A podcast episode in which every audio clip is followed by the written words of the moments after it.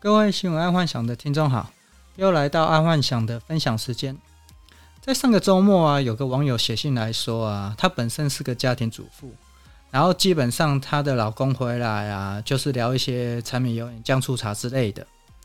然后她老公的公事上的事情，其实她也插不上口。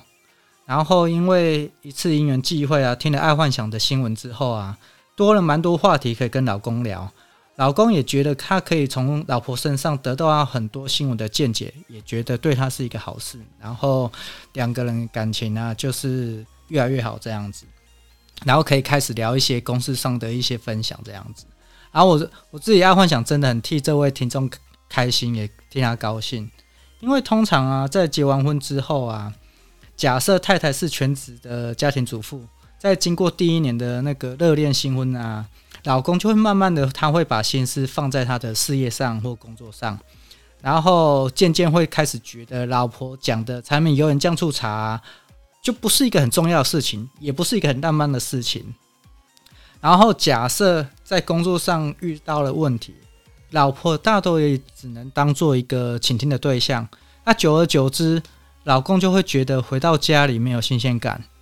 那今天可以因为听了我的 podcast，然后让你们夫妇啊变得比较好啊，我觉得我真的很替你们开心，也这位替为这位听众开心。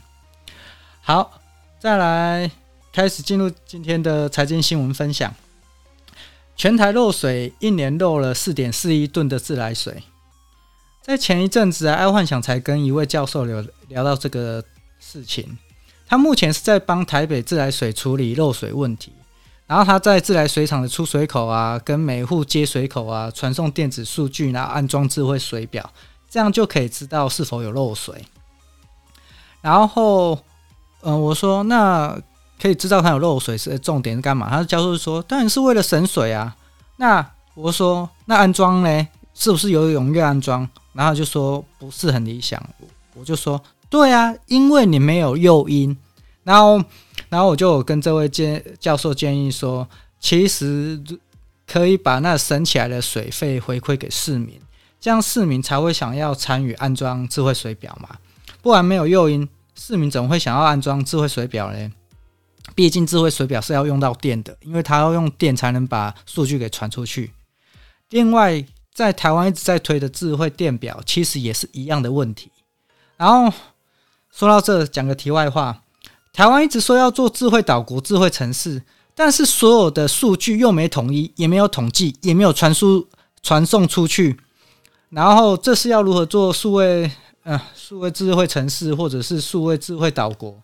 其实这个就跟那个电一样啊，就是用爱发电，用喊的比较快啦，就是做白日梦啊。算了，不讲这个，然后下一个。运动新闻，我、哦、这个跟大家还蛮息息相关的，我自己也觉得蛮特别的。是它这个叫做 NBA Top Shot，从实体卡牌收集到变成区块链卡牌。这个 NBA Top Shot，是在去年十多十月发行的那虚拟 NBA 卡牌啦。它这个就类似小时候我们玩的宝可梦卡牌跟游戏王卡牌啊，NBA 卡牌，然后 NLB 卡牌这张。一样都是具有那种收藏的价值，但这个 NBA Top Shot 它不是实体卡牌，它是虚拟的。然后在以前嘛，像实体卡牌流通的时候啊，它只有在同一个城镇流通，所以它的价值是有限的。然后这个虚拟卡牌它可以无国界，所以整个卡牌价值啊可以说是无限大。然后目前呢，Top Shot 它一个卡牌包一包大概是九块美金。然后里面就会让你抽啊，可能就是 F 级的啊，呃 B 级的啊，C 级的啊，A 级的啊，然后 S 级的 SS 级。假设你能抽中 SS 级的话，嗯、呃，差不多可以现赚十到二十九万。就你购买九块钱，有可能会中了一个二十九万美金的一个卡牌这样子。所以现在目目前美国一堆人在封这个区块链卡牌。但因为这个城市啊，目前是处于贝塔的阶段呢，所以只能在那个美国境内购买。所以听众真的想要买这个 NBA Top Shot 的卡牌啊，可能就要用 VPN，哦，就是跳岛哦，啊，那用 VPN 就可以去购买呃 NBA Top Shot 的卡牌。但现阶段，因为我已经连续上去了两三天了，基本上官方所推出的卡牌都已经卖光了，所以只能去二手市场买。然后，但二手市场啊，哦，这个超级乱的。哎、有兴趣可以每天上去看一下，看那个他们试出新的卡牌包。哎、有就买，因为目前我所知道的就是说，只要有买哦，他的卡牌包都不会赔钱。嗯、目前是这样啦，但是未来不知道。但是以目前来讲，就是买他的卡牌包，目前都不会赔钱。好，那再来讲国际新闻，德国、法国、意大利也跟进，欧洲多国宣布停用 AZ 疫苗。欧洲啊，已经多个国家开始停用 AZ 疫苗了，因为怕有血栓的问题。结果台湾还要持续进行 AZ。疫苗的施打啊，我觉得这是脑子进水吗？欧洲那么严重的国家都已经先暂停了，台湾目前其实还不算太紧张。然后我觉得他不先暂停，这是种哪一种神逻辑啊？我真的是服了现在政府。爱幻想基本上我是很赞成施打疫苗的，但是其实有疑问的时候，是不是该先暂缓？毕竟台湾内部并没有这么有急迫性。然后，其实这跟经营公司是一样的，先后顺序其实要搞清楚。通常啊，经营公司会遇到四种状况，分别就是啊，不重要不紧急，哦，紧急不重要，重要不紧急，又重要又紧急。所以，对公司新进人员啊，这四种状况啊，一定要教育好，不然通常。新进人员他会搞不懂公司的优先顺序，当他搞不懂公司的优先顺序啊，在处理事情起来，你就会觉得奇怪。明明要他从这个事情先做，他就会从那个事情先做，哎，这就没办法。尤其是行政人员跟业务人员哦，啊，其他的就还好，反正就是照 SOP 哦。工厂人员就是照 SOP，但是行政人员跟业务人员常常就会他们会搞不懂公司的优先顺序，哎，这个是进来可能就要教的。然后再来第二则国际新闻，这个嗯蛮不好的，但是我觉得很重要。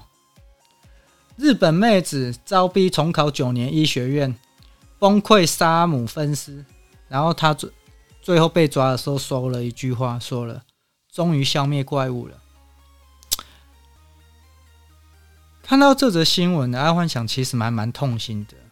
因为就是一个日本妈妈啊，从女儿小时候就逼她读书，希望她可以考上考上医学院。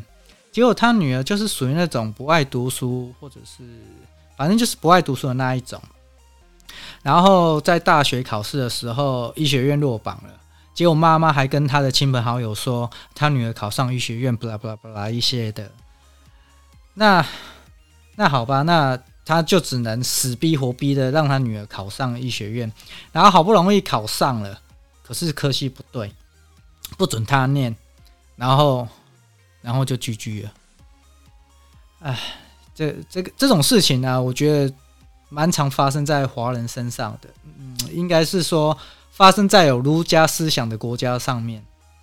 通常啊，就是长辈他都会用一顶大帽子啊，最常用的一句话就是。这都是为你好，这东西为你好啦。然后你反对他的时候，这就是不孝。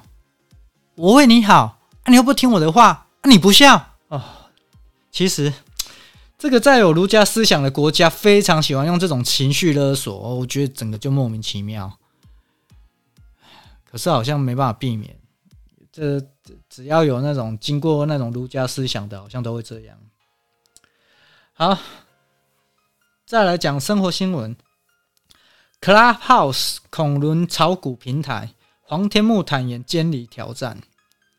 现在啊，Clubhouse 啊，开始有一些新三色的房间出，呃，出现啊，像揪揪人一起炒股啊，然后讨论啪啪啪啊，讨论如何做爱做的事情啊，因为他都不会留档哦，就是哦，讲完之后就过去了，他不会留存档案，所以很难去抓是否有违规。但我说真的啦，地下电台都存活二三十年，NCC 都无法抓了，那这种新兴产业是要怎么样去抓啊？当然，阿幻想是有想到一个解套方式啊，哦，就是去跟中国买那一套防护软体，其实就应该抓得到了。好，那再来讲第二则生活新闻：同居风波，永延会遇导向政治阴谋论，绿派系料化迟早会出大事。民进党的王定宇啊，他消失了一阵子啊，他终于出来了啊，结果出来，结果也是老戏码，就是弃车保帅嘛。爱幻想也觉得这应该是，也是用这一招了，没有更好的方式。哎，但下一次的县市长选举啊，可能王定宇就没有机会了，可能再继续当个八年立委，人民就会忘记他了他的这一桩事情了吧？然后我觉得可惜的就是严立方吧，因为他暂时应该可能要消失在幕前，然后看会不会受到蔡系的青睐，然后去做一些。呃，国家公司的一些经理啊，或总经理之类的，不然我想他这一次应该就 GG 了。好，再来科技新闻：百度自驾车在沧州获准收费载人入市。百度的无人计程车要上路了。假设这是真的哦，不是假新闻，是真的话，那就代表在中国大陆的五 G 网络它已经布得很绵密了。而当大量的数据涌进呃涌进去那个车载 AI 的话，AI 它假设又能自我修正啊，那这个百度就会很可怕了，而且是一日千里的可怕。为什么？因为我们就以特斯拉为例啊，就是特斯拉之所以让所有的传统车厂都追不到，原因就是因为从它开卖之后啊，它所有卖出去的特斯拉的车都在帮它收集数据。所以它的数据量是非常恐怖的，加上现在 AI 有自我学习的进度啊，那特斯拉也好啊，百度也好啊，它像百度的计程车，如果假设又大量出来啊，将来会不得了，因为这个自我学习之后，那它可以自我修正，那这个数据量够大的话，根本之后假设很多车厂就要跟它买数据了哦，因为这是最快的嘛。哦，这这其实是蛮恐怖的。好，那今天就跟各位听众分享到这了啊，请听众明天去继续收听。好，晚安。